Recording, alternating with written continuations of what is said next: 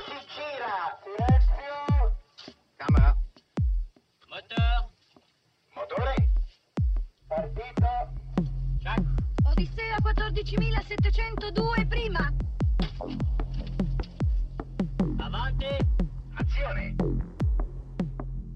Les podcasts de la Cinémathèque.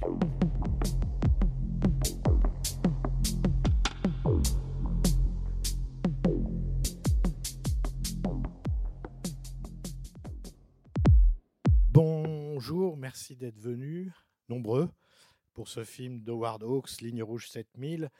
Euh, je, vais, je vais en dire juste quelques mots très rapidement avant la projection. Et puis je vous propose qu'après, si ça vous tente, euh, de rester et de discuter un peu du film.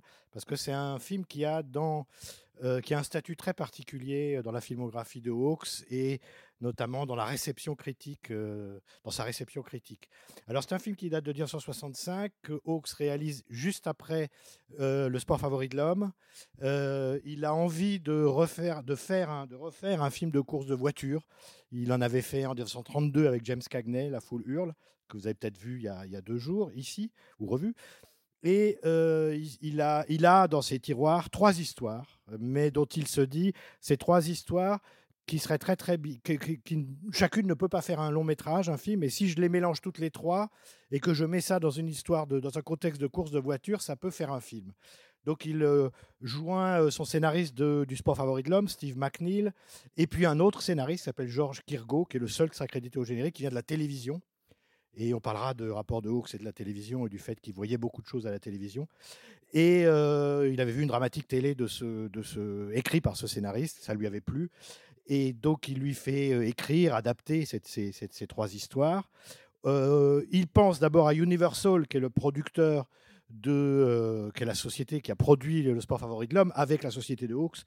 Depuis un moment déjà, Hawks est son propre producteur, mais vous savez qu'il faut être adossé à un grand studio si vous voulez que vos films aient une diffusion. Et euh, il est dégoûté en fait par la façon dont Universal distribue euh, le sport favori de l'homme, et donc il retourne à la Paramount qui avait produit Atari, donc le film avant le sport favori de l'homme, pour euh, Ligne Rouge 7000. Alors l'idée de Hawks, c'est de faire un film à petit budget, un film de jeunes. Il se dit, il voit bien que ce qui marche au cinéma, c'est des films de jeunes, c'est des films avec des teenagers, c'est des films de plage. Euh, il se dit aussi, euh, ça serait bien de faire un film à un million et quelques de dollars et pas de verser ce million de dollars à John Wayne, parce que voilà, donc un film sans star, avec des acteurs qui viennent pour la plupart de nulle part ou de la télévision, des jeunes acteurs. Euh, c'est un peu, euh, alors des acteurs qui, certains, euh, vous allez vous les voir dans le film, c'est des, vous les connaissez sans doute pas, à l'exception d'un ou deux, parce qu'il va faire une découverte, c'est James Caan dans le film, mais les autres sont, sont des inconnus qu'il a vus dans des séries télé ou bien sont de jeunes modèles ou de jeunes actrices à qui il a fait faire des tests et donc il a choisi celle qui lui plaisait. Et c'est un peu comme, si vous voulez, on pourrait dire, pourrait être, Rick Dalton pourrait jouer dans Ligne Rouge 7000. C'est un, un acteur qui vient de la télévision et qui a envie de faire une carrière au cinéma. Voilà, c'est Rick Dalton, vous savez, c'est le personnage du, dernier film de Tarantino, Once Upon a Time in Hollywood. Donc c'est ce moment particulier de l'histoire d'Hollywood euh, qui a pu produire, déterminer un film comme Ligne Rouge 7000. Donc le film, euh, au moment où les scénaristes, travaillent avec lui pour adapter cette histoire, il demande à Bruce Kessler, Bruce Kessler c'est un ancien coureur automobile euh, qui faisait partie de l'équipe Ferrari, qui a tourné un documentaire sur les courses de voitures, il lui demande de faire le tour de l'Amérique et de filmer des, courses de stock car. Voilà. Et ça, ça va constituer le stock euh, que vous allez, qui va être utilisé dans le film, de, les moments où vous voyez des, courses de voitures. C'est filmé en 16 mm, donc vous verrez que la différence du grain de l'image se verra. Euh, mais euh, voilà, Bruce Kessler, qui est crédité comme réalisateur de seconde équipe, tourne les courses de voitures. Et puis Howard Hawks démarre le tournage en janvier 1965 du film, donc avec les acteurs. Et euh, le tournage va prendre plus de temps que prévu, comme toujours chez Hawks, souvent d'ailleurs il traîne beaucoup. Là, il va avoir un peu de mal avec certains acteurs, ce qui dira que certains sont été, étaient un peu pénibles à, di- diri- à diriger parce qu'il n'était pas très très bon. Euh, bref, le film se termine en avril. Euh, je vous épargne ce qui se passe après parce qu'on va en parler à l'issue de la projection du film, parce que le film sortira aux États-Unis euh, en novembre 1965, à la fin de l'année, et il sortira en France euh, en juin, le 24 juin 1966, l'année d'après. Et je pense que ce qui est intéressant pour comprendre peut-être l'intérêt du film, et peut-être même discuter de savoir est-ce que c'est un bon ou un mauvais film, c'est intéressant de voir ce qui s'est passé avec sa réception critique, tant aux États-Unis qu'en France, ce qui nous permettra aussi de réfléchir à la notion de politique des auteurs, etc. Bon. Donc, euh, je ne vous en dis pas plus. Juste encore un mot pour vous dire que la copie que vous allez voir est une copie 35 mm qui vient des collections de la Cinémathèque de Suède. Euh, alors, euh, la copie est un peu fatiguée. C'est un film qui, c'est une copie d'exploitation d'époque. Les couleurs sont intactes puisque c'est du Technicolor, mais vous verrez que la copie a un peu tourné.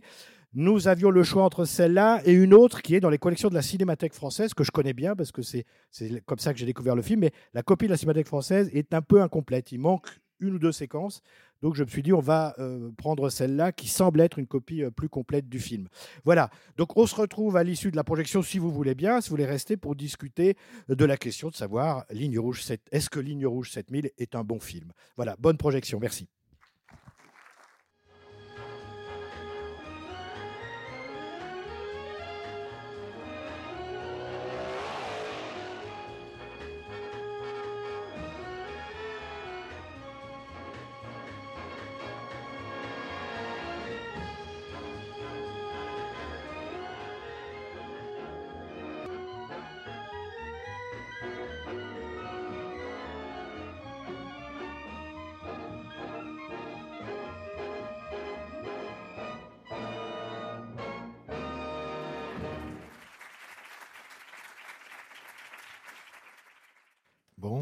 Euh, d'être resté, enfin pour ceux qui restent. Euh, j'ai un souvenir personnel, enfin j'aurais plusieurs souvenirs personnels avec ce film, puisque je l'ai en fait découvert à la télévision, je crois que chez Patrick Brion, euh, au cinéma de minuit. Je l'avais enregistré, j'avais une cassette, parce j'avais enregistré le film, et puis c'est un, des films que j'ai plus vu en cassette. Voilà.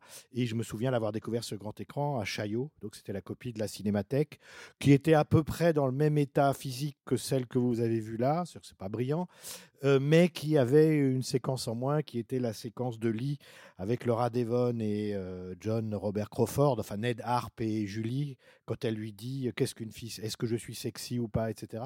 Et donc ça, cette séquence, assez bizarrement, ne figure pas dans la copie française. Alors, c'est drôle parce qu'en en plus, c'est une séquence. au départ, c'est pas du tout cette, cette séquence-là qui devait exister, mais quand le Codays, enfin les censeurs du Codays et du Brain Office ont lu le scénario, ils ont demandé à Hawks de changer la séquence d'origine, qui était beaucoup plus ex- sexuellement explicite, et il a donc écrit celle-là en vitesse. Voilà. Alors, sur le, film, va euh, être montré euh, après le tournage, comme ça se fait dans une preview, dans une projection test.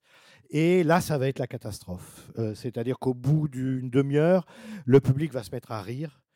C'est un cauchemar pour Hawks, pour les acteurs, etc.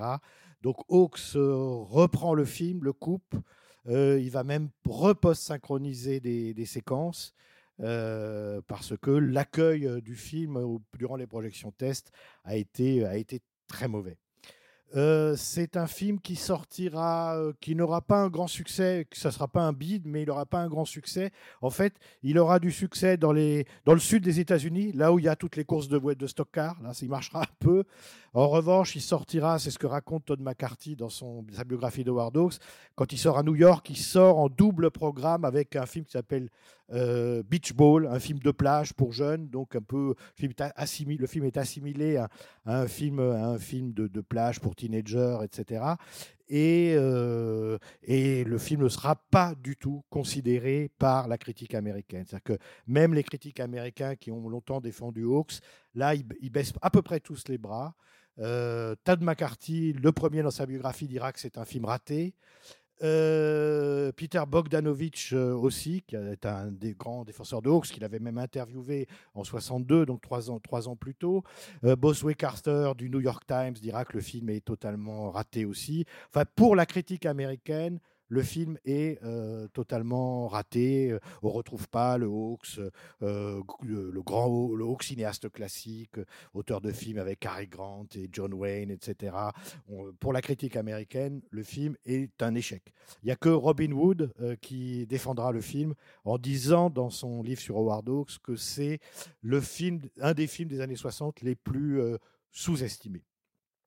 Donc, voilà pour la critique américaine. Alors, sur quoi se fonde en fait la critique américaine? C'est vraiment parce que c'est pas du tout. La critique américaine n'a pas les mêmes réflexes que la critique française euh, par rapport au cinéma et notamment par rapport aux, grands cinéastes. Euh, euh, pour la critique américaine, la notion de production value est très importante. Production value, ça veut dire que, en gros, un film ne doit pas avoir l'air d'être trop fauché, trop cheap. Et en fait, le film, pour la critique américaine, il est, il est d'abord parce qu'il n'y a pas de stars, il y a des acteurs inconnus euh, qui sont plus ou moins bons. Ça, on peut le reconnaître, effectivement. Ils sont, le niveau de jeu est assez inégal. Euh, il y a certains acteurs, et notamment les, les acteurs masculins, euh, certains manquent un peu de charisme, on va dire. hein. Euh, John Robert Crawford, qui joue le rôle de Ned Harp, d'ailleurs, ne fera qu'un film, c'est celui-là. Et l'autre euh, qui joue Don McCall, là, le blond avec la banane, s'appelle James Ward. Euh, lui, il va faire beaucoup de, trucs pour la télévision et il va devenir producteur de films. Alors, ce qui est très drôle, c'est que dans les années 2000, il produit des films pour, euh, pour Playboy. Des films, euh, des, films en vidéo euh, euh, érotiques pour Playboy. Donc c'est une drôle de carrière.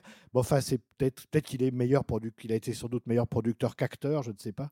En tout cas, euh, c'est vrai que c'est voilà, c'est les deux comédiens masculins sont pas vraiment extrêmement convaincants. En revanche, James Caan qui joue le rôle de, de Mike Marsh, donc le personnage le plus névrosé des trois, euh, lui c'est un excellent acteur et c'est une découverte de Hawks qui va le reprendre dans son film suivant, Eldorado.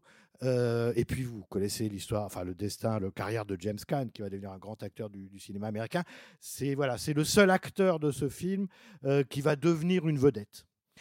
Oui, Georges Takei qui fait le mécano euh, chinois, voilà, c'est ça. Oui, lui avoir une carrière euh, dans la, dans, dans- plutôt à la télévision, donc pour la, série Star Trek. Je suis moins familier avec la série Star Trek que vous peut-être. Alors là, il a, je crois qu'il a une ligne de dialogue dans le film, donc il est un peu, c'est vraiment un personnage de second plan, mais je pensais au personnage de, de premier plan. Mais merci de m'avoir fait penser à Georges Takei. Euh, non, il y, a la, fille qui s'appelle Mariana Hill, l'actrice qui joue le rôle de Gabrielle, la française, alors qui n'est pas du tout française, euh, même si, alors, euh, dans sa biographie, c'est quelqu'un qui a beaucoup voyagé, donc il savait prendre les accents de partout. Gabrielle Queneau, elle s'appelle dans le film. Elle va avoir une petite carrière, puisqu'on va la revoir, par exemple, dans L'homme des hautes plaines de Clint Eastwood, et dans Le Parrain 2 aussi, où elle a, un petit rôle. Mais c'est une petite carrière. Elle n'aura jamais une carrière de, de premier plan, et bah, évidemment, elle fera beaucoup de télévision. Euh, alors, pour la petite histoire, Howard Hawks avait en tête une actrice qu'il n'a pas réussi à obtenir. Et c'était Françoise d'Orléac. Il aurait voulu que François donner, confier un des rôles du film, peut-être celui de Gabriel, à Françoise d'Orlé- d'Orléac, qu'il avait euh, découvert, je ne sais pas dans quel film, et qu'il aimait beaucoup, euh, et qu'il aurait voulu, qu'elle travaille avec lui. Ça ne s'est pas fait. Je crois qu'elle a refusé. Alors en revanche, elle a fait un autre film à Hollywood, alors là, qui est un film totalement oublié, je crois, qui est un film qui s'appelle Gengis Khan, un film épique euh, d'Henri Levin, un film, bon, voilà, totalement et à juste titre oublié. Et donc, euh, voilà, ça aurait été, moi, j'aurais été très curieux de voir euh, Ligne Rouge 7000 avec Françoise d'Orléac, euh, dirigé par Howard Hawks, mais ça s'est pas fait. Euh, donc la, critique américaine n'aime pas du tout le film. il est vulgaire, il est, il, est, il est cheap, il est fauché, il est pauvre.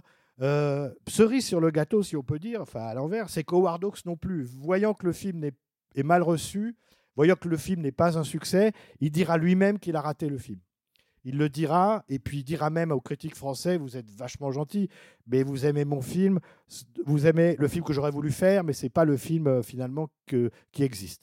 Euh, et donc, euh, Hawks dira par exemple, une des raisons, une des explications pourquoi le film est raté selon lui, c'est qu'il dit quand vous prenez trois histoires, et vous voyez bien que dans le film il y a trois histoires sentimentales, en fait, il y a six personnages principaux avec des, des, des combinatoires entre, entre les hommes et les femmes, etc. Et il dit, à un moment donné, vous suivez deux personnages, leur histoire, leur relation, et puis après, vous passez à deux autres, et en fait, entre-temps, le public s'est habitué aux deux premiers, donc il, veut- il perd le fil, et donc il dit c'est trop déconcertant pour le public, et il dit ça pouvait pas marcher. Alors il dit qu'il s'en est rendu compte après, mais c'est globalement l'explication la plus convaincante qu'il ait donnée sur les raisons pour lesquelles il pense que le film était, raté, en fait. Voilà, à côté du fait qu'il n'a pas été du tout un succès commercial. Alors le film sort en France en juin euh, 1966, donc euh, euh, six ou sept mois après sa sortie aux États-Unis. Euh, et alors là, il se passe un truc, c'est que Howard Hawks, euh, depuis euh, longtemps, est à peu près considéré comme un grand cinéaste américain. euh, par la critique, euh, comme on dit, mainstream, pas seulement la critique cinéphile. Et puis avec ce film-là, ça va de nouveau euh, se diviser. Pour euh, un certain nombre de critiques euh, euh, français, le film est raté, il est conventionnel, il est plein de clichés. euh, on regrette évidemment le, qu'il n'y ait pas de bons acteurs. Euh, et donc, il y a tout d'un coup des critiques euh, plutôt dans la presse quotidienne ou la presse hebdomadaire qui lâchent un peu Howard Hawks en disant c'est un grand cinéaste, mais là, il a fait une œuvre un peu ratée. Les cahiers du cinéma, eux, vont pas lâcher l'affaire. C'est-à-dire que les cahiers du cinéma, c'est la revue qui, à partir d'un célèbre article de Jacques Rivette paru dans le numéro 23, euh, donc on doit être en 53 ou 54, euh, un article qui s'appelle Génie de Howard Hawks. C'est un article qui consacre euh, Howard Hawks comme un grand auteur. C'est un des articles fondateurs de ce qu'on appelle la politique des auteurs. Et la politique des auteurs, ça veut dire que euh, quel que soit le film que fera Hawks, ça sera bien. Même si c'est raté, c'est mieux qu'un bon film d'un cinéaste qui n'est pas un auteur. C'est un peu, disons, la, mauvaise foi cinéphilique, etc., mais qui était aussi une manière rhétorique, en fait, de défendre, de défendre les cinéastes. Et donc, euh, en fait, les cahiers du cinéma ne lâchent pas Hawks. Et quand le, film euh, sort en salle, les cahiers du cinéma, donc c'est le numéro de juillet 1966, il la couverture avec le film, et il n'y a pas moins de trois articles euh, sur le film. Il y a un article de Michel Delahaye qui s'appelle Hawks Forever, qui veut tout dire. Hawks à jamais, toujours. Enfin, il ne pourra rien faire de mal. Hawks Forever. Il l'article de Jean-Louis Comolli et un article de Jean Narboni. Trois articles absolument remarquables euh, qui euh, rentrent de façon extrêmement intelligente dans les films euh, et qui vont marquer le fait que Hawks est un cinéaste qui ne sera jamais lâché par les cahiers, ce qui n'a pas été le cas d'autres cinéastes américains. Vous savez que euh, au début des années 60, il y a une espèce de coup d'État. une- euh, Jacques Rivette prend le pouvoir euh, sur Éric Romer, sur la rédaction des cahiers. Les cahiers s'ouvrent au cinéma moderne. Et à un moment donné, la distance, il y a une, certaine distance se fait vis-à-vis du cinéma hollywoodien. Il y a d'ailleurs un film qui aura été l'emblème de ce, de, ce schisme, on peut dire. C'est Le Cardinal d'Otto Preminger, qui est un cinéaste qui est défendu par les cahiers dans les années, à la fin des années 50, au début des années 60. Et puis euh, Jean Douché, donc qui fait partie de la, rédaction euh, Romer, euh, va sur le tournage du film. Il ramène un, reportage de tournage. Et quand le film sort, la, direction des cahiers a changé et il y a deux articles qui paraissent dans les cahiers, on va dire un pour et un contre. Donc en gros, euh, les cahiers lâchent un certain nombre de cinéastes américains, Preminger, Minelli. Il y a quelques semaines, ici dans cette salle, on avait parlé du Chevalier des Sables de Minelli, qui avait été étrié par, euh, dans une note euh, par, par Comolli, je crois. Et donc, mais Hawks, ça changera jamais. Hawks ne bouge pas. Euh, Eldorado, donc euh, en 67, sera défendu par les cahiers. Et même Rio Lobo, donc le dernier film de Hawks, qui sort en 1971 ou 70, 60 71, euh, à une période où là, les cahiers commencent à être empêtrés dans une vision du cinéma à la fois très théorique et très idéologique, euh, qui va faire en sorte qu'au bout d'un moment, ils vont plus, le cinéma va disparaître sous la théorie et sous l'idéologie. Là, il y a un article de Serge Danet sur Rio Lobo qui s'appelle Vieillesse du même, un article un peu compliqué à lire, un article très marqué par lacanien, euh, mais qui défendra le, dernier film de Ward Hawks à une période où le rapport entre les cahiers du cinéma et une partie de la critique euh, avec le cinéma américain va, se, va se distendre, voire s'éloigner, va- voire disparaître. Alors sur la, question euh, du rapport entre la critique euh, française et euh, le cinéma de Ward Hawks, et surtout ce film-là, il- au, même, moment où le film sort, il y a un article extrêmement intéressant, à mon avis totalement faux, mais extrêmement viruleux de Michel Mardor. Michel Mardor est le critique du Nouvel Observateur. Et Michel Mardor écrit, descend le film et plus globalement Howard Hawks, mais très très violemment en disant il n'a jamais aucun de ses acteurs ne sont autre chose que des débiles mentaux, euh, c'est un cinéaste qui, qui ne fait que des effets, etc.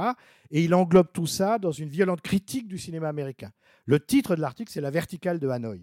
On est au début de la guerre du Vietnam. Enfin, la guerre du Vietnam est en train de. la- L'Amérique est en train vraiment de s'engager dans une guerre au Vietnam. Et en gros, l'article de Mar- Mardor, je dirais, jette le bébé avec l'eau du bain et, euh, euh, et rejette le film de, de, Hawks euh, au nom d'une vision politique anti-impérialiste.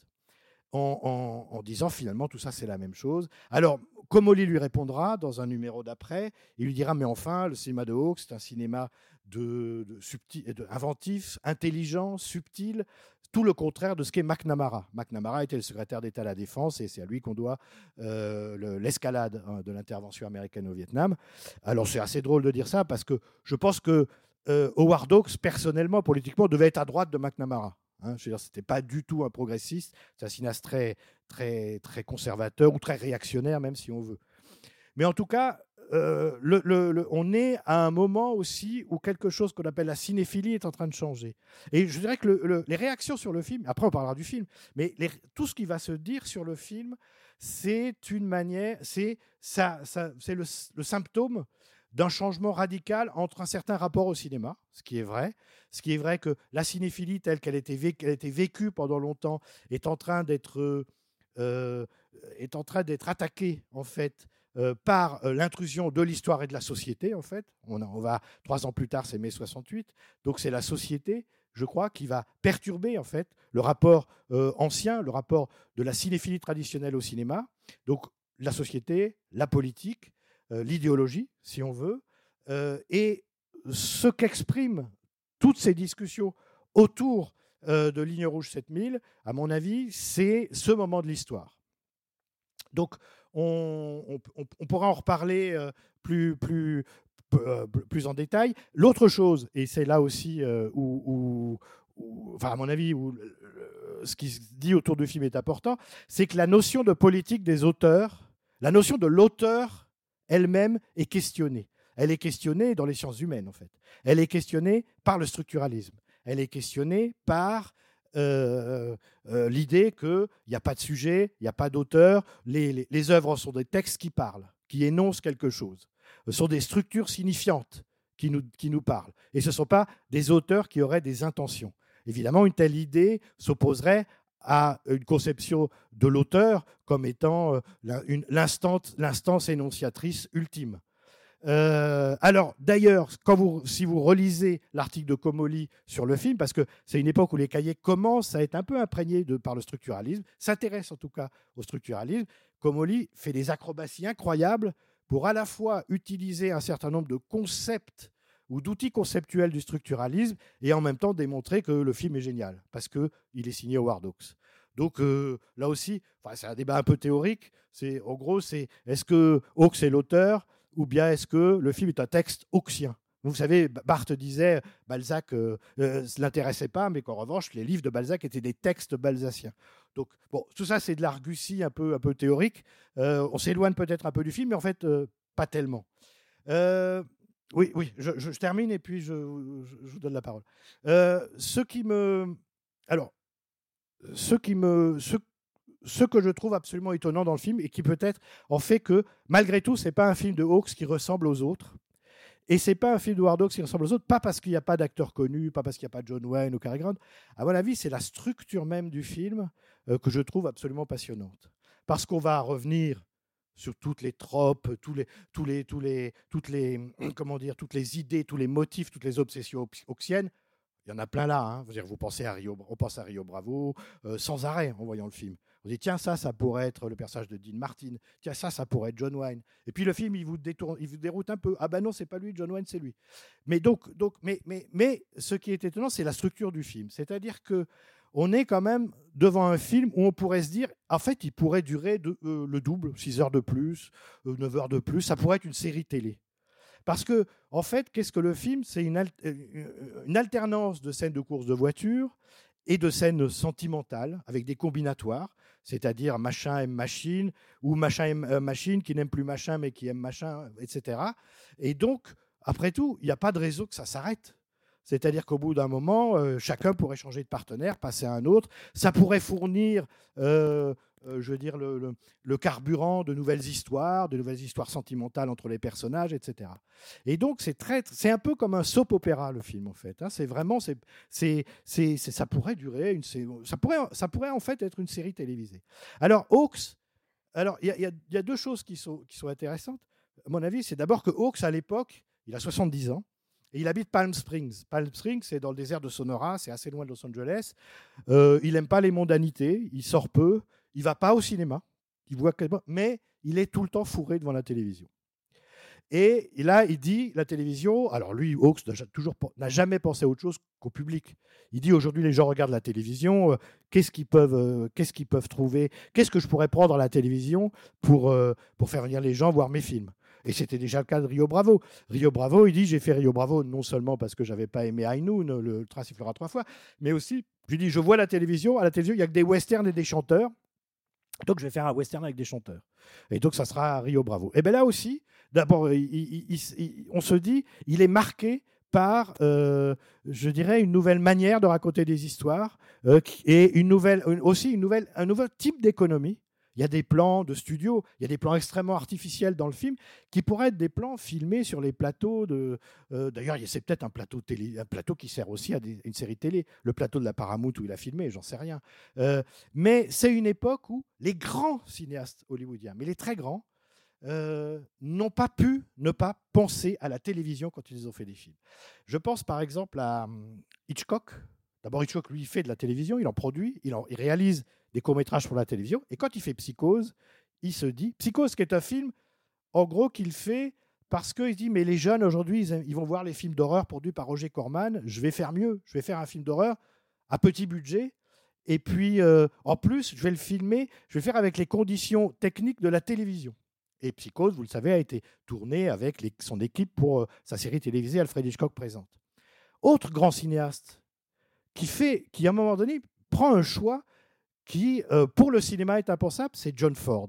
L'homme qui tua Liberty Valance, c'est un western en noir et blanc. On n'en fait plus des westerns en noir et blanc à l'époque. Western, c'est les grands espaces, c'est la poussière, c'est la montagne, la neige. Et là, non, il fait un western en chambre. Un western comme ceux qui passaient à la télévision au même moment.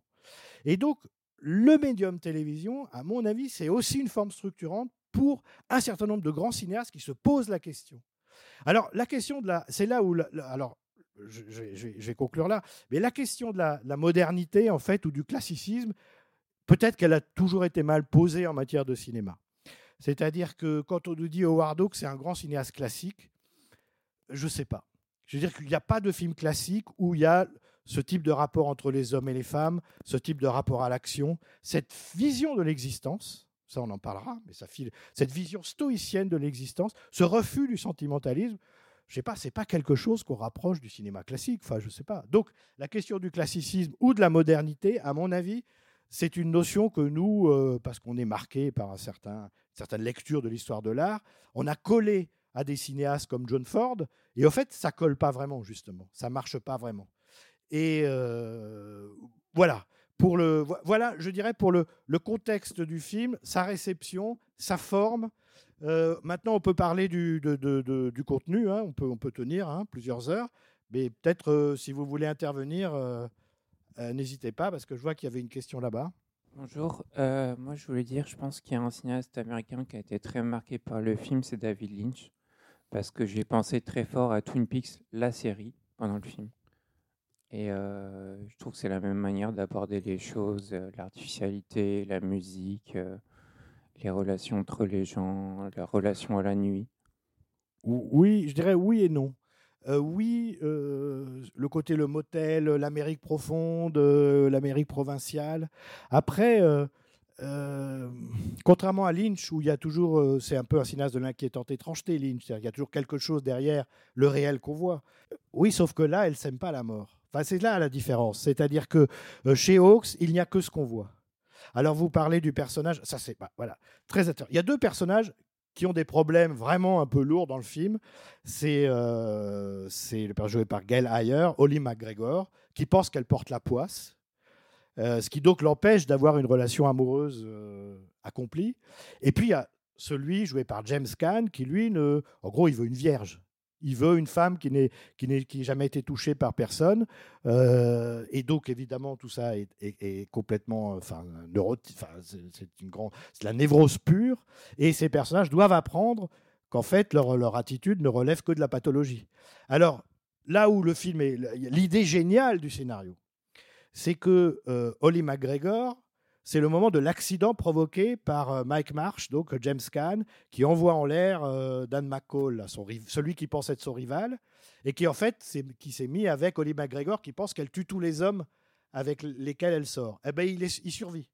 Il survit. Donc, d'une certaine façon, ça casse cette idée de, super, de ça, casse cette idée d'un ordre qui serait un ordre un peu métaphysique. Il n'y a pas de métaphysique chez Hawk- Hawks. Cet ordre, en fait, l'idée de prédestination. Voilà. Chez Hawks, il y a soit il y a du hasard et de l'action. En gros, euh, si au début Jim Loomis il meurt, le premier pilote, celui qui meurt à la première bobine, c'est parce qu'il a dépassé la ligne rouge. C'est parce qu'il a il roulait trop vite. C'est pas parce que sa petite amie portait la poisse. Et ça, c'est très intéressant quand on voit cette idée-là, qui est dans le, que dans le scénario, cette idée de la, du porte-poisse, de la femme porte-poisse. Je ne sais pas si vous avez vu il y a deux jours euh, La foule hurle avec James Cagney, qui est euh, le premier film de course de voiture qu'Hawks fait en 1932. Et dans ce film, il y a un des personnages qui emmène dans sa voiture un porte-bonheur, c'est les deux, deux petits chaussons de bébé qui sont ceux de son enfant. Il les emmène dans sa voiture, il les met à côté, et puis il gagne des courses comme ça, ou en tout cas, il, il arrive au bout vivant. Et un jour, il oublie de mettre les chaussons dans la voiture, et qu'est-ce qui arrive? Eh bien, il a un accident, il meurt. Eh ben, ça, à partir d'un certain moment, Hawks ne le ferait plus. C'est-à-dire que je suis persuadé que Hawks devient vraiment Hawks, c'est-à-dire qu'il ne fera plus que des variations sur, deux films. C'est ceux qu'il réalise en, en 1938 et 39, c'est-à-dire L'impossible Monsieur Bébé et Seuls les anges ont des ailes. À partir de ces deux films, alors ça ne veut pas dire que ce qu'il a fait avant n'est pas bien, hein, mais enfin, il se cherche avant. Et là, il s'est trouvé. Et à partir de ces deux films-là, rien ne va changer, non seulement dans son cinéma, mais je pense dans sa conception même du monde. Sa conception du monde où, euh, alors Rivette parlait d'évidence, mais et Romer parlait d'un cinéma de lettres. C'est-à-dire que euh, il n'y a que ce qui est. Et c'est un cinéma totalement athée, Dieu n'existe pas. etc. Vous avez vu comment la cérémonie religieuse est traitée dans le film. hein. C'est un plan de transition pour expliquer qu'on a enterré l'autre. Et puis on passe à autre chose. L'autre, bah, il doit être remplacé. C'est comme dans Seuls les anges des ailes. La scène où euh, euh, James Caan essaye de, voir, de, de, rencontrer la, la, fille, qui, enfin la veuve de Jim Loomis, le, premier, là, Holly McGregor. Il arrive devant la porte et il entend tout d'un coup une musique à tue-tête. Et donc, ça, évidemment, on se demande, mais pourquoi elle met de la musique euh, fort? Alors, l'autre personnage, là, joué Pat Casarian, lui dit bah, c'est peut-être une manière de, vaincre son deuil. Il a, plutôt que d'écouter des hymnes, on écoute ça. Et en fait, ça m'a fait penser à la scène du steak dans Seuls les anges des ailes. Quand euh, Cary Grant se met à manger le steak qui était prêt pour son copain qui est mort.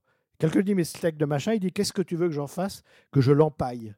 Eh ben non, on va le manger. C'est-à-dire qu'il y a cette idée que la mort fait partie de la vie et qu'après la mort, bah, ça continue. Il n'y a pas de raison. Et ça, c'est une conception euh, assez audacieuse et pour le coup, pas du tout classique dans le cinéma et assez peu marquée par l'idée de l'existence de Dieu. Et là, dans ce film-là, moi, ce qui m'a vraiment euh, fasciné, c'est la fin du film. La fin du film, elle est incroyable. C'est-à-dire qu'il en a un accident, sans doute mortel, et on ne sait pas qui est tué. Alors pendant longtemps, j'ai pensé que ça pouvait être un des trois. En fait, non, parce que j'ai bien euh, mémorisé les numéros de voiture, et donc c'est pas un des trois personnages qui meurt juste au moment où apparaît le mot fin. Mais ce que ça nous dit, ce que, ce, que nous dit cette phase, c'est que un, ça pourrait être quand même un des trois, et que si c'est pas lui, la prochaine course, ça pourrait en être un. C'est-à-dire l'idée qu'il faut vivre avec l'idée de la mort, parce qu'elle fait partie de la vie. Ça, c'est quelque chose qui est euh, fondamental dans le cinéma de Hawks, qui est, qui est je dirais, euh, totalement et complètement, euh, je dirais, énoncé dans Seuls les anges ont des ailes, et qui ne va pas bouger jusqu'à la fin de sa carrière. Les personnages féminins sont vraiment très stéréotypés, un peu insupportables. Les, les femmes euh, doivent être au service des hommes, euh, elles parlent sans arrêt, elles sont agaçantes, elles sont, elles sont un peu hystériques. Voilà. Alors ça, c'est un peu lourd, je trouve, et c'est vraiment un film, comme vous le disiez tout à l'heure, un film pour les jeunes, mais fait par un vieux. quoi. C'est vraiment le sentiment que j'ai. Je suis désolé d'être un peu Ben, brutal, mais c'est vraiment l'impression que j'ai, c'est la première fois que je vois ce film. Je suis fan de bagnole en plus, j'adore tous ces délires. Et, et donc là, j'ai un, un problème de ce film pour les jeunes fait par un vieux. Et, Alors- le- et le- comment sont traitées les femmes? Voilà. Alors, euh, le film de bagnole, le film de jeune fait par un vieux, c'est qu'une partie de la critique avait dit à l'époque. Le- le- la critique française, une partie qui n'aimait pas le film, ou américaine. Enfin, une partie de la critique qui n'aimait pas le film a dit ça. Euh, là où je vous suis pas, en fait, c'est euh, c'est vous qui caricaturez en fait ce que sont les personnages féminins du film. Ils sont beaucoup ressenti, plus, hein, ils sont ressenti. beaucoup plus compliqués que ça. C'est-à-dire que, par exemple, le personnage joué par Mariana Hill, elle, elle sait. Elle a la maîtrise de son propre désir, ce qui n'est pas le cas des hommes. C'est que les hommes ne sont pas mieux traités que les femmes. Hawks a toujours dit euh, Mes héros ne sont pas héroïques. Ils ont toujours un, toujours un truc qui ne va pas. Et là, vous, allez, euh, vous dites alors, vous dites les femmes, elles sont. Je sais pas d'ailleurs, euh, elles ont des défauts, mais les hommes en ont tout autant. Sinon plus, les deux personnages qui pourraient, ressembler en fait au John Wayne de Rio Bravo, qui en gros qui est le type, et encore il n'est pas parfait dans Rio Bravo non plus, bah, c'est euh, Don McCall, là, le, le- blond à la banane, et euh, Mariana Hill, la française, le, le couple de départ, qui va, le couple de départ qui va se diviser pour réformer tous les névrosés qui sont autour d'eux quand même. Ça c'est intéressant. C'est comme si, en fait, le, souvent le cinéma de Hawks, euh, c'est une femme qui arrive dans un milieu d'hommes et qui va perturber la situation, etc. Mais là, c'est le couple.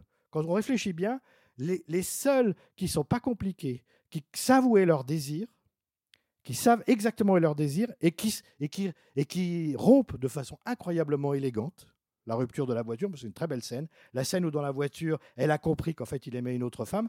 C'est marrant parce que ça renvoie à une autre scène de rupture. Et les scènes de rupture dans le cinéma américain, c'est pas évident, surtout classique, il y en a très peu. C'est pas évident. Il y en a une autre dans La foule hurle, James Cagney qui plaque Anne Vorak. Ça se passe beaucoup plus mal, il y a plus de larmes, etc. Il est plus brutal.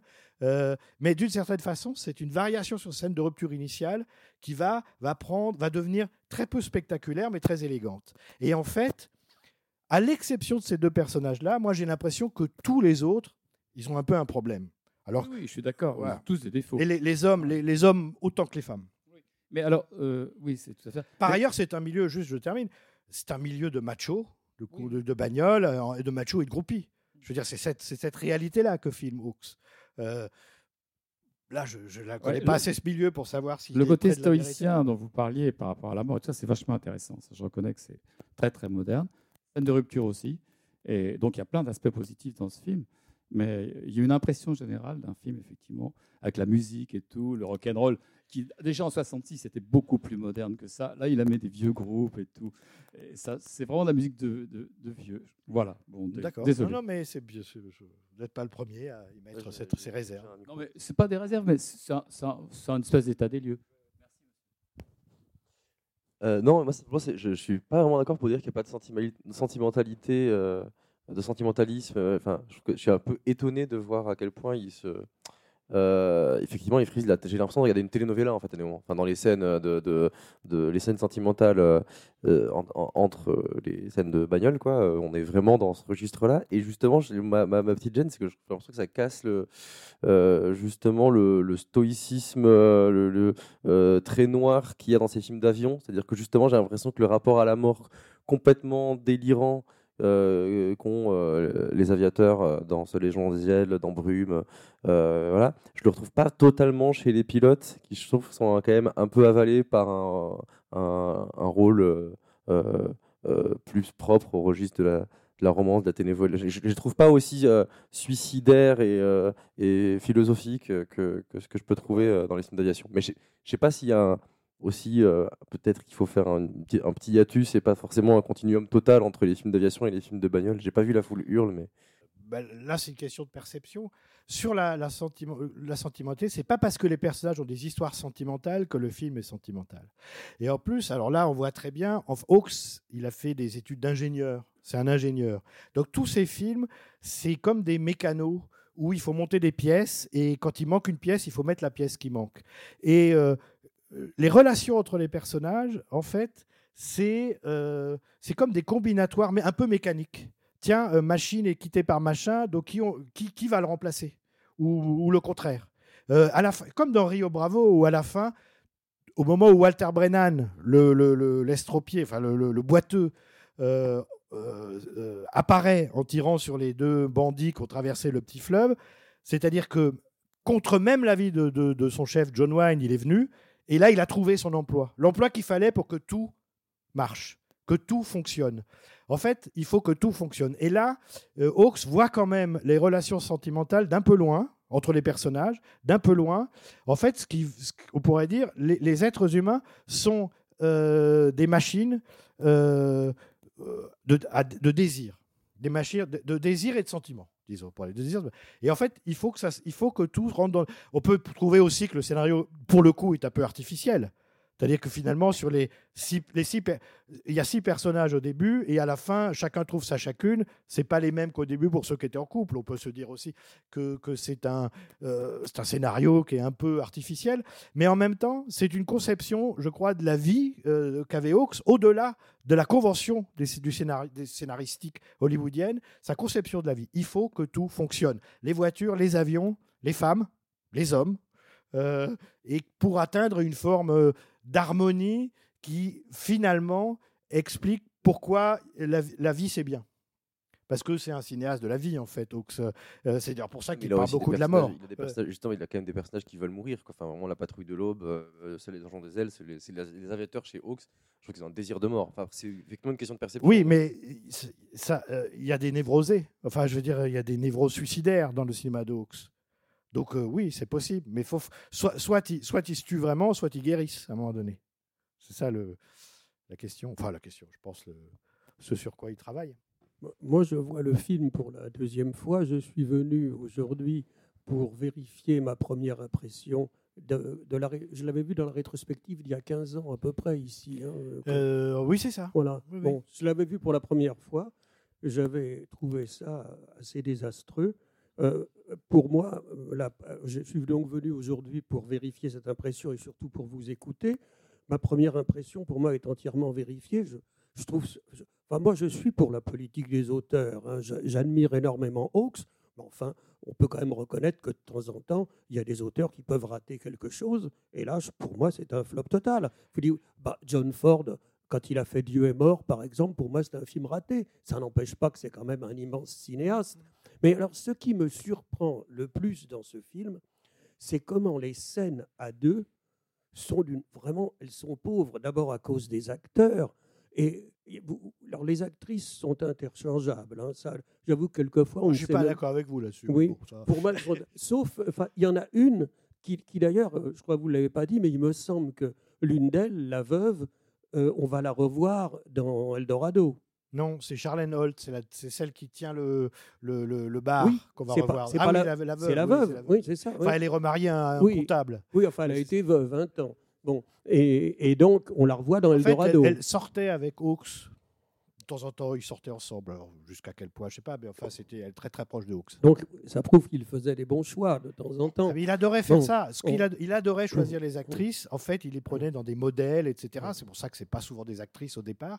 Puis il choisissait euh, bah, Lorraine Bacall, par exemple. Là, on retrouve Et là, il s'est amusé à choisir les actrices. On retrouve l'idée, enfin, on retrouve, il y a une Française, euh, il nous a déjà fait le coup dans Atari. Atari, moi j'adore, mais pour moi, le seul truc qui va pas dans Atari, c'est Michel Girardon, que je trouve assez lamentable. Mais bon, le reste est tellement magnifique que l'on oublie. Mais encore une fois, je reviens sur les scènes à deux. Euh, écoutez, franchement, je, sors hier de Seuls les anges ont des ailes.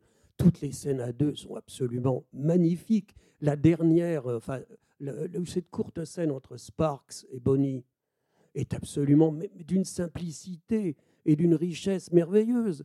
Là, bon, à cause des acteurs, et puis aussi, franchement, les dialogues euh, euh, sont, sont quand même pas terribles. Enfin, c'est des dialogues mollassons, je trouve. Et, et puis de, de temps en temps, on nous sort une banalité du style If love makes sense, it isn't love. Bon, euh, franchement, je trouve ça assez désarmant. Et alors, pour en revenir juste, je me rappelle l'article de Mardor auquel vous faisiez illusion, Oui. et qui, en fait, bon, euh, était, avait le tort d'être plus politique que cinéphilique. Quand on, Et quand de on- mauvaise foi aussi. Ah oui, absolument.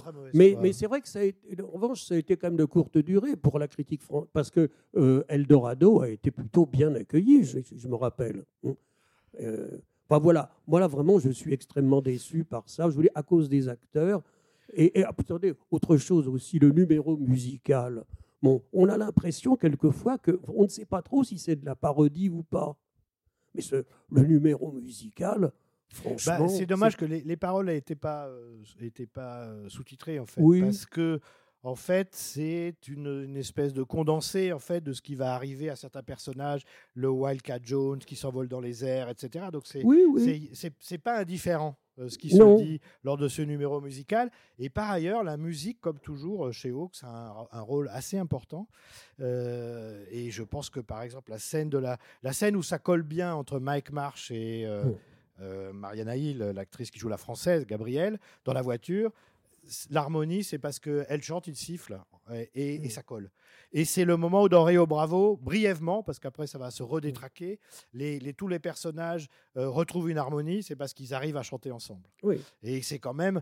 euh, vous vous me dites, euh, ah, c'est moins bien que d'autres films de Hawks. Moi, je vous dis, c'est la même chose. C'est la même chose, sauf que vous, vous le voyez pas parce que je suis, je conviens avec vous que c'est pas, il y a, ça, c'est pas John Wayne, les acteurs, d'accord. Euh, mais euh, en dehors de ça, euh, c'est pas, c'est pas le même décor, c'est pas les mêmes situations, c'est peut-être pas la même, pas la même esthétique. Là, pour le coup, quelque chose est mort du vieil Hollywood et que les années 60, ça va être une décennie assez catastrophique pour le cinéma hollywoodien parce que, euh, et notamment une, une, une, une des raisons pour lesquelles les- le cinéma hollywoodien des années 60 est un cinéma euh, un peu sinistré, ben, il n'y a pas de jeunes premiers qui émergent. C'est ça le problème du film. C'est qu'en fait, à partir de la fin des années 50, Hollywood n'est plus en mesure de fournir des acteurs euh, convaincants pour jouer des rôles de jeunes premiers. Euh, Il y a des gens comme Troy Donahue, par exemple, qui va tourner chez Raoul Walsh. Alors James Caan est une exception, mais lui va devenir un- une star plus tard. Mais il n'y a pas d'acteur de ou alors peut-être je peux me tromper, vous allez peut-être trouver des contre-exemples, mais c'est le moment où on a beaucoup de mal à trouver de très bons jeunes acteurs à Hollywood. Ça va redémarrer après, la génération d'après, euh, Al Pacino, De Niro, enfin tout ça, la, décennie d'après, on repart avec ça, avec l'idée de, de créer des, des acteurs qui soient des, des stars, des bêtes, des monstres, enfin des choses. Voilà. Et là, euh, le film arrive dans une période de dépression. Et d'ailleurs, le côté dépressif de la période, il est perceptible dans le film, je trouve. Il y a une côté dimension mélancolique du film qu'on reçoit. Alors, vous vous, vous, vous, vous retrouvez pas le Hawks de Seul les anges des ailes, euh, mais c'est aussi pour ça que je retrouve le Hawks. Je veux dire, malgré euh, cela, je trouve Hawks. Parce que, en gros, c'est quand même quelqu'un qui va raconter la même histoire à partir de 1939. Il va pas beaucoup varier. Et là, encore une fois, on peut s'amuser à, faire des recoupements et à comparer euh, ce qu'il y a dans le film et ce qu'il y a dans ces grands classiques, disons, ce qui n'est pas le cas de ce film, qui n'est pas un classique. Mais vous êtes, euh, mais moi je suis sensible. Alors vous ne l'êtes visiblement pas à justement ce côté, euh, ces nouvelles, cette absence de production values. Moi j'adore ces décors, ils sont nus. Enfin, on est dans, il y a une austérité télévisuelle à laquelle Hawks n'était pas habitué, qui donne quelque chose en plus par rapport à son cinéma. C'est un cinéma qui est très, qui, qui s'est fait à, l'ombre des grands studios hollywoodiens. En gros, Hawks, euh, qui lui arrivait d'être en guerre contre ses producteurs, mais c'est quelqu'un qui a profité du système. C'était pas un rebelle, c'était pas un, pas un cinéaste, c'était pas un poète maudit. Hawks, c'est quelqu'un qui a à l'intérieur du système fait œuvre. Et le système, là, il, est malade. Et bien, à l'intérieur de ce moment dépressif, Hawks il fait ce film. Et moi, je trouve ce film, alors vrai, je le dis parce que je l'ai revu, je l'ai revu hier soir, je l'ai revu là ici. Euh, je me suis demandé, parce qu'à un moment donné, je ne l'ai pas revu pendant longtemps, mais il y a une période, je le voyais tout le temps, avec la, je voyais tout le temps la cassette, et j'ai compris qu'il y avait en plus une dimension érotique. C'est-à-dire que la façon dont il filme les femmes, qu'elles soient bonnes ou mauvaises actrices, à la limite, il y a quelque chose qui passe. Et là, Bon, après, on, est, on rentre dans une perception qui relève de l'intime, enfin, ou de la perception là. Vous pouvez, pouvez pas être, je peux pas être contre votre perception, mais vous pouvez pas être contre la mienne non, plus. Vous pouvez pas vous opposer. Là, il y a quand même, c'est un, un cinéaste à la fois, euh, oh, euh, euh, c'est un mécanicien, c'est un ingénieur, c'est quelqu'un qui construit des mécaniques, et en même temps, c'est un cinéaste charnel, sensuel. Mais les vrais cinéastes concrets sont des cinéastes sensuels. C'est des, cinéastes qui saisissent ce qu'il y a de désirable dans le réel. Et là, c'est moi je trouve, hein, c'est les, portraits de femmes en fait. Exactement ce que vous reprochez au film, qui moi m'a touché beaucoup. Ju- Juste un mot, je Ah, suis mais Comme d'accord. je parlais juste de- de- de- des clichés, quoi. Va me Euh, faire un cocktail, bah oui. euh, d'être très bavarde, un peu chieuse, quoi. Mais, mais non, elles sont formidables. Enfin, c'est là où la notion de cliché. euh, bon. Je- Après, il y a je- une autre Je réaction suis là-bas. d'accord ouais. avec ce que vous disiez sur les acteurs de cette époque. Ceci dit, euh, Troy Donahue que vous citez, moi, je trouve qu'il n'a pas eu de chance parce que je le trouve plutôt bon dans le, dans le Distant Trumpet. le Ah oui, oui, oui. Mais Oui. enfin, ça n'a- Tandis, que, tandis que ceux-là, à mon avis, ils sont bons pour l'oubli, hein, c'est tout. ben, ça a été le cas. Il y en a un qui n'a fait qu'un film, c'est Ned Harp, et l'autre euh, a une carrière très, très oubliable, très oubliée. Moi, effectivement, je trouve que cette euh, série B est absolument géniale. Et d'ailleurs, même les, les acteurs, euh, les acteurs sont très bien choisis parce qu'ils font penser aux acteurs à des visages de bande dessinée, de voitures de cette époque. Donc, c'est vraiment très rigoureux, je trouve, dans, dans le choix des acteurs. Il y a des séquences absolument bouleversantes. Par exemple, quand il perd sa main à la fin, j'ai trouvé ça extraordinaire. C'est vraiment à la. Grand motif, ça aussi, la- l'amputation. euh, Alors, je vous épargne les, les exploitations freudiennes, les explications freudiennes, parce que ça devient de moins en moins intéressant pour expliquer les films. Mais en tout cas, chez Hawk, c'est à la fois trop évident et trop insuffisant. Mais grand Et- motif, évidemment. Et, de- et c'est vrai que ça fait beaucoup penser à Seuls les anges ont des ailes. C'est presque Seuls les anges ont des ailes, mais avec les voitures, quoi, euh, ce, ce film. Euh, bon, après, c'est vrai que le numéro de comédie musicale, les guitares, elles étaient peut-être un peu euh, mixées un peu en dessous, mais bon, c'est vrai que c'était quand même bien. On sent qu'ils ont peut-être tourné la séquence un peu vite, un peu à la Roger Corman, mais ça a quand même beaucoup de charme.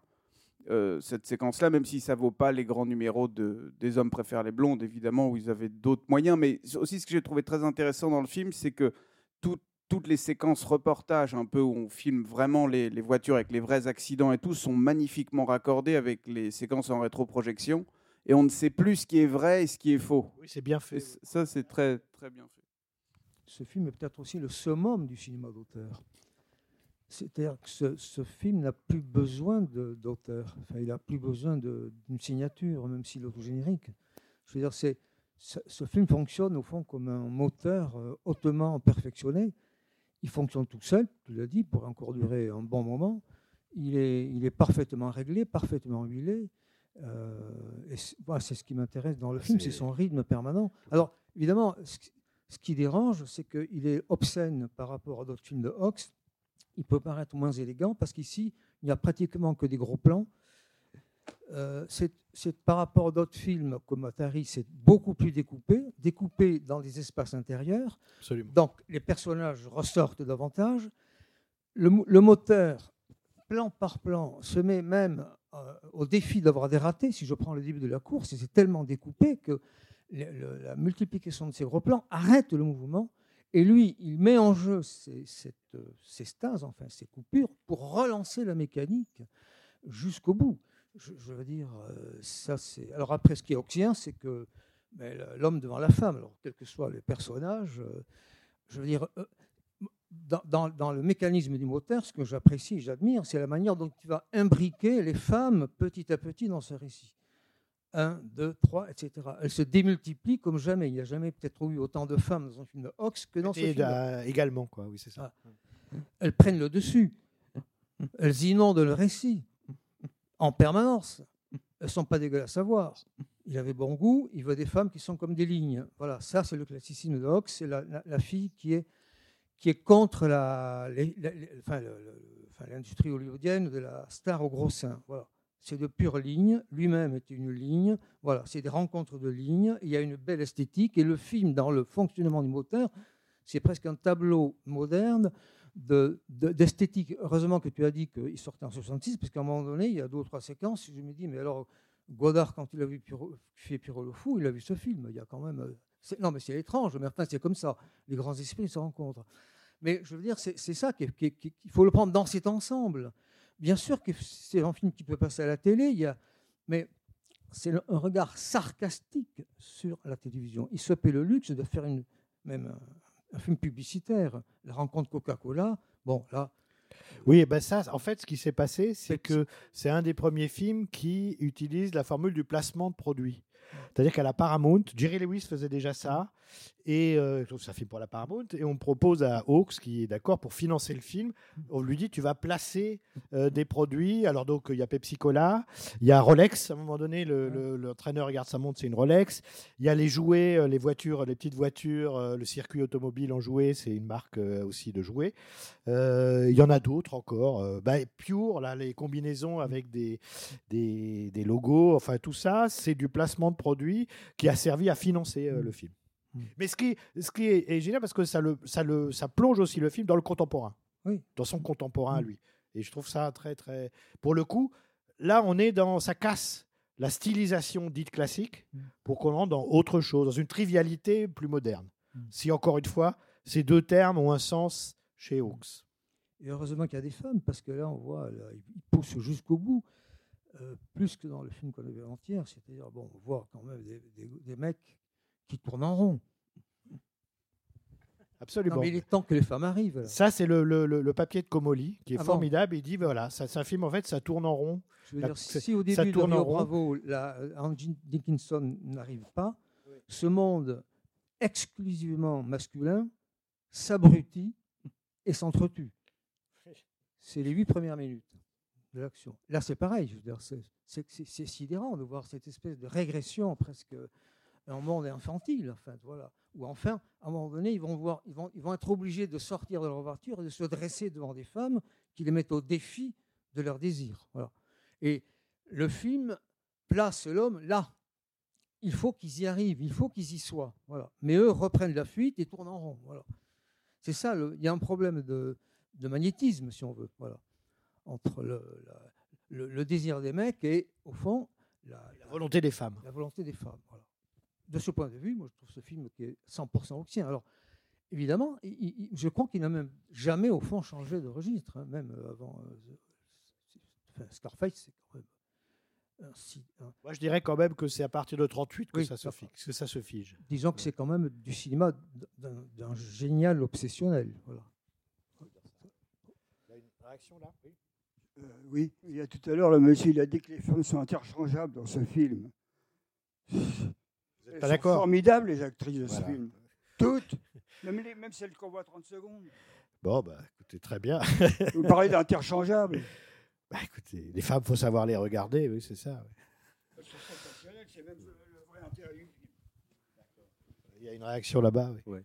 En fait, par rapport à ce que tu évoquais tout à l'heure sur euh, le fait que le, le classicisme, euh, le terme euh, ne nous aide pas complètement à définir des cinéastes comme Ford ou Hawks, euh, je trouve ça vachement intéressant, surtout dans, le, dans la manière dont les réactions très diversifiées par rapport à la qualité intrinsèque du film, là, qui se font jour pendant le débat. Et je pense qu'il y, a- un truc qui met le doigt sur quelque, sur quelque chose d'important, en fait. C'est-à-dire que le, les situations qu'on voit, les films sans production des grands auteurs, ils ont euh, l'avantage, je les trouve très passionnants la plupart du temps, parce qu'ils ont l'avantage de jeter une lumière crue euh, sur les œuvres des auteurs qu'il y a derrière. Euh, c'est le cas pour Distant Trumpet de Walsh. Bon, c'est la même année où Jerry Lewis fait The Patsy, qui est quand même voilà, un film dans ce genre-là complètement déprimant, très télévisuel aussi, très imprégné des machineries du spectacle pauvre et télévisuel, voilà, avec avec des personnages qui ne sont pas convaincants. Donc c'est vrai qu'on en est à se demander si euh, dans, l'amour qu'on a du cinéma dit classique, euh, on ne confond pas quelque part le- les situations qui sont montrées avec euh, l'incarnation qu'en font les dialoguistes et les comédiens. Et, et c'est là l'ambiguïté, c'est-à-dire qu'il y a comme toujours un décalage entre ce qu'en font les comédiens, ce qu'en disent les dialoguistes, et réellement ce que souligne ou ce que pointe euh, la mise en scène, euh, la mise en scène derrière. Et, et- et effectivement, euh, tout ce qui passionne tout le monde, et moi compris, hein, je veux dire, dans, dans des films comme Seuls les anges dans les ailes ou, Rio Bravo, ben, il y, a, y a cette ambiguïté de, euh, du brillant, des dialogues, euh, des comédiens. Une fois que tout ça est enlevé, ben, voilà, on voit vraiment d'une lumière crue ce que fait, ce que fait le cinéaste. Et euh, ben, On voit l'ossature. Vo- Voilà. Et c'est des films ultra modernes. Enfin, je veux dire, en gros, c'est des, films de conception moderne dans, le sens où euh, c'est des films dont on a ôté tous les apparats. Et, euh, voilà quoi. Donc, quand on se rapproche de ça, euh, bah, c'est enco- c'est encore plus beau. Moi, j'ai toujours eu tendance à penser que, bah, je sais pas, que quelqu'un qui, qui aime pas, j'en sais rien, Vérité et mensonge de Wells, il aime pas Wells parce que c'est peut-être pas le plus grand film de Wells, mais c'est le plus Wellsien. Et que pour chaque grand cinéaste, on peut en trouver un comme ça, que ce soit Howard Hawks, Glober Rocha, euh, voilà. Il y a celui où il n'y a plus de production values et en même temps, il y a tout le cinéaste qui est dedans. C'est très juste. Alors, une dernière euh, réaction Euh, C'est plutôt dans cet élan-là euh, que je voulais poursuivre. Euh, donc par rapport à ce film, donc euh, il y a les Hawks, euh, Hollywood, euh, l'âge d'or, etc. Et là, ce qui est assez stupéfiant et qui a pu justement déconcerter, et de ce fait-là même, c'est euh, au-delà de la, crudité, c'est que il y a entre guillemets une part entre guillemets hein, d'ingratitude. Enfin, il y a beaucoup d'éléments, on va dire ingrats, et de tout ce qu'on appelle ou de tout ce qui est perçu comme ingrat, euh, disons euh, dans la vie courante, et qui en plus n'est généralement pas représenté dans le cinéma, euh, disons standard, ordinaire, industriel, etc. Lui, il en fait quelque chose, et c'est justement entre guillemets sa signature. Et je, rajoute. pour ce film, d'une certaine manière, on peut le voir de deux manières. On peut, on, peut se dire, c'est un film finalement qui est, qui qui pour, disons pour certains, qui est mal fichu, mais avec quelque chose qui, ressort, ou, ou alors c'est un film euh, formidable avec justement, au contraire, euh, comment on va dire, le, disons, ouais, c'est horrible ce que je dis, mais comme mot, la spécificité même euh, de, euh, disons, la marque de fabrique de, Hawks, euh, que moi j'appellerais la dynamique de la vie. Pour moi, ça, c'est assez formidable. D'accord. Bon, on va, on va, s'arrêter là. Moi, je vous, renvoie aux papiers, aux articles qui sont parus dans le numéro des cahiers parce que c'est très, très, ils sont très beaux, très intelligents et très intéressants. Voilà. Merci. Merci à vous.